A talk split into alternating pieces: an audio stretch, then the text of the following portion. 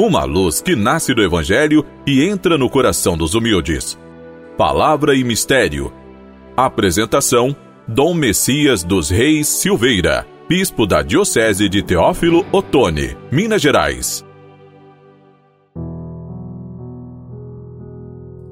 Olá, irmão e irmã. Hoje, dia 16 de janeiro, é uma terça-feira. Deus nos abençoe, nos ajude para que possamos viver na Sua graça e no seu amor. O tema de nosso programa é Jesus abrindo o caminho para a vida. E é tão bom quando encontramos um caminho aberto, e este caminho é aberto por Jesus, o Filho de Deus. Vivendo a liberdade no serviço à vida, possamos encontrar a felicidade e a paz, mas não de uma forma qualquer, uma felicidade e uma paz que brotam da comunhão com Jesus. Nos evangelhos, que é a boa nova de Jesus para nós, ficam em evidências dois aspectos muito significativos da prática de Jesus: a sua dedicação preferencial aos pobres e excluídos. Como ele amava os pobres!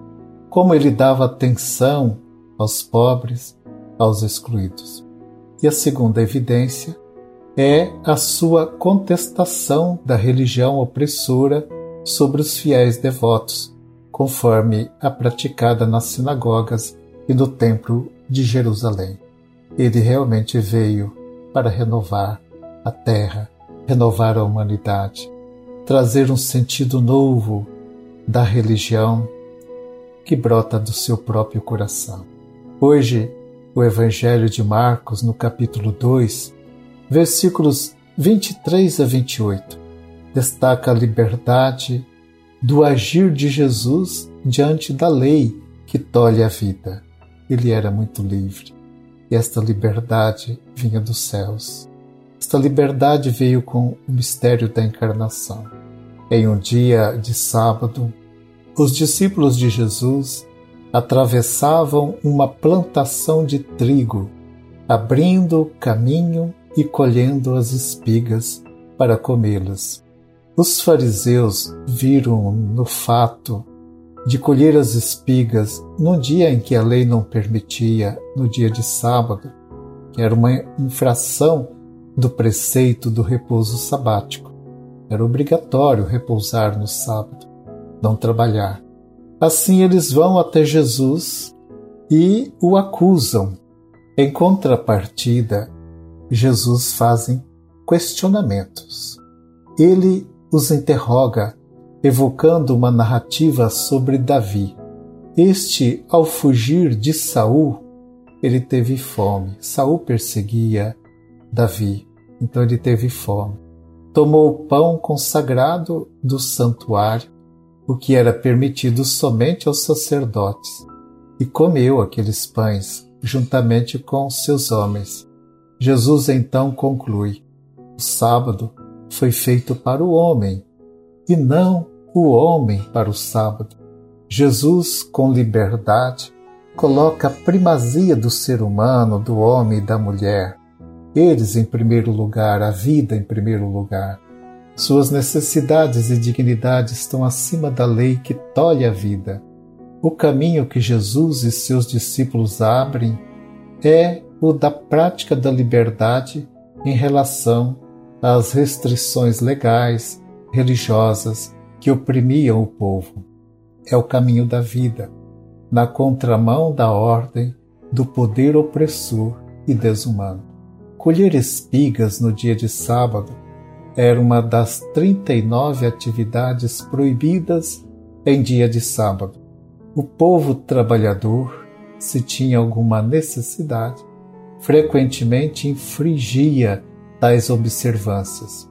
Com isto, passavam a ser considerados impuros e pecadores aos olhos da lei. Assim estavam vendo os discípulos de Jesus. Impuros, pecadores e certamente o que passava na cabeça deles vendo os discípulos se tornando cada vez mais impuros e pecadores, porque não estavam seguindo a lei, estavam colhendo espigas para se alimentar num dia de sábado. Era imposta assim uma carga de culpa e pecado, devendo recorrer ao templo com ofertas para sua purificação. Por outro lado, a casta sacerdotal privilegiada e considerada santa pelo zelo religioso, permanecia isenta destas censuras.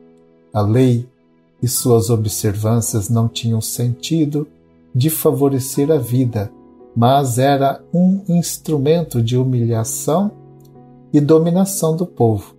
As leis de organização social e religiosa só têm validade se tiverem como meta a promoção da vida. Aqui vale pensar. Todas as nossas atitudes, todos os nossos atos, nossas palavras, nossas obras devem levar em, em consideração isto, promover a vida. Às vezes nós vemos guerras acontecendo na sociedade. Nós vemos guerras acontecendo no mundo virtual. Quantos ataques! E às vezes ataques também à realidade santa da Igreja está faltando mais amor, está faltando mais comunhão com Jesus e com a sua obra. O amor se opõe à opressão e, respeitando a liberdade, vai gerando vida, vai gerando alegria, vai gerando paz. Vamos preencher nossa vida com mais amor, amar mais. Isto faz bem. Amar a nós, as pessoas, a natureza, a obra de Jesus, amar a Igreja, amar o Evangelho e amar o anúncio que é feito de forma vibrante do Evangelho que traz alegria aos corações.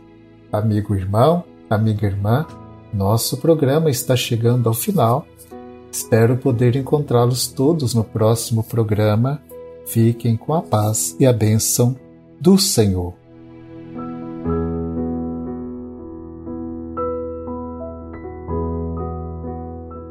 Ó Deus, concedei ao povo que vos serve crescer pela vossa graça e guardar sempre os vossos mandamentos.